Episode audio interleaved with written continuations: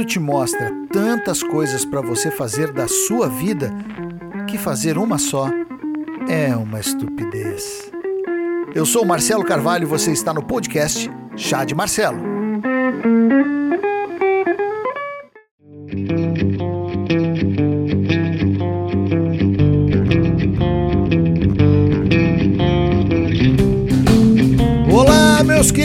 Tudo certo? Espero que com vocês esteja tudo bem. Começando mais um, o sétimo episódio do Chá de Marcelo. Mas antes vamos situar esse episódio no nosso tempo e espaço. Hoje, terça-feira, 11 de agosto de 2020, e eu lamento informar que ainda estamos sob a influência da pandemia do coronavírus ou Covid-19, como vocês queiram chamar esta merda, esta bosta que está acontecendo no mundo. Estamos aqui em Floripa com 21 graus, um tempo bonito, virou um vento muito forte agora à tarde, sinal de que no decorrer da semana esse tempo irá mudar. Bom, mas vamos ao que interessa! Bem, meus amigos, e hoje vamos falar e refletir um pouco sobre procrastinação e produtividade. Ainda mais nos tempos em que estamos vivendo hoje, onde grande parte da população se encontra trabalhando em casa, os que ainda têm trabalho, né? Infelizmente, né? porque a coisa tá feia aí com essa pandemia. E para quem não tem familiaridade com a palavra, aí vai! Procrastinação é o adiamento, a demora, o atraso em realizar determinada atividade. É o famoso, ah, depois eu faço. E as causas da procrastinação podem ser as mais variadas, desde psicológicas, como ansiedade, problemas de autoestima, até físicas. Sim, físicas estresse crônico, sintomas relacionados à depressão e ansiedade, hipertensão e até doenças cardiovasculares são alguns dos problemas ligados a esta porcaria dessa procrastinação. E eu falo por experiência própria. E em épocas desse de, de confinamento, qual nós estamos passando, a procrastinação, gente, é um perigo real. Tá, Marcelo. E como passar desse. É, depois eu faço pro. Acorda pra vida, estrupício! Te mexe, gordo! Eu, no caso, né? Eu tô falando de mim. Como ser mais produtivo? Bom, eu vou compartilhar umas dicas com vocês e que me ajudaram bastante a não cair novamente nessa armadilha. Sim, eu disse novamente, como eu já tinha dito antes, eu já caí na armadilha da procrastinação e tenho que me cuidar constantemente, senão. Ai, ai. Vamos lá, a primeira é percepção. Perceba o que te trava, o que te faz ficar parado, o que tira a tua atenção. Identifique essas coisas e comece não pense em fazer, por exemplo, tem que fazer exercícios e começar correndo 40 quilômetros. Não. Fazer uma maratona, não. Se tiver que se exercitar, comece com uma flexão. Se você quiser ler mais, comece com uma página.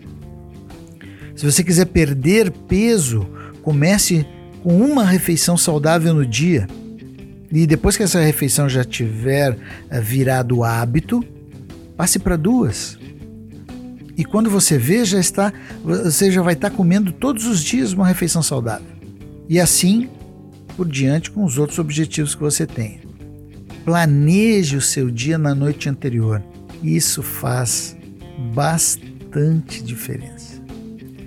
E para ajudar a planejar esse dia, você é, é legal é, ter uma agenda com as suas tarefas tá? E, determine horário e, e de começo e de fim dessas tarefas. É importante isso. E, o, e, tem dois. Eu comecei a usar o Google Agenda, que eu achei muito legal, porque é, você pode colocar ali na visualização a semana inteira. Isso me ajudou bastante. E um outro aplicativo é o To Do. T-O-D-O. To Do Baixe esse aplicativo que são tarefas também que você pode que você pode compartilhar com outras pessoas, elas podem adicionar tarefas ali também, caso você queira, né? Mas se não, ali é legal. E importante, faça uma tarefa de cada vez e termine. Não deixa ela pendurada, pois aí a coisa só piora. E terceira, assim, não tenha medo eh, nem vergonha de pedir ajuda. Você não é o super-homem nem a Mulher Maravilha. Tem coisas que a gente precisa de ajuda para fazer, não tem jeito. Não há demérito nenhum em admitir que não consegue fazer tal coisa sozinho. Peça ajuda. Eu, por exemplo, para me organizar, eu sou obrigado a pedir ajuda porque eu não consigo me organizar direito. Não sei, não vem, não, não, não vem instalado no meu HD esse negócio de organização. Infelizmente. Então eu tenho que pedir ajuda para me organizar. Então não tenha vergonha peça ajuda. Quarta, sobre lidar com julgamentos. Daqui a pouco você não faz certa coisa, não começa as coisas que você quer com, com medo do, do, que as pessoas vão te julgar. Pois sabe de uma coisa? Eu encontrei uma dica que vai te ajudar. Olha só. Como lidar com julgamentos? Faça a seguinte pergunta, como se essas pessoas estivessem ao teu lado, em volta, na tua volta. Elas pagam tuas contas? Não. Mas tem coragem de fazer o que você faz? Não. Tentam ajudar ao invés de criticar? Não. Vão pegar o seu trabalho para fazer melhor que você? Não. Então, foda-se. Não dê lenha para essas pessoas. Não aceite esse julgamento, deixa passar. Passou. Foda-se. Diga foda-se e vamos embora. E a quinta, que é para você se livrar de vez das neuras e começar a ser mais produtivo, começar a levantar a bunda do sofá, levantar a bunda da cadeira, começar a agir e não dar bola para os outros, coisas que você nunca deveria esquecer.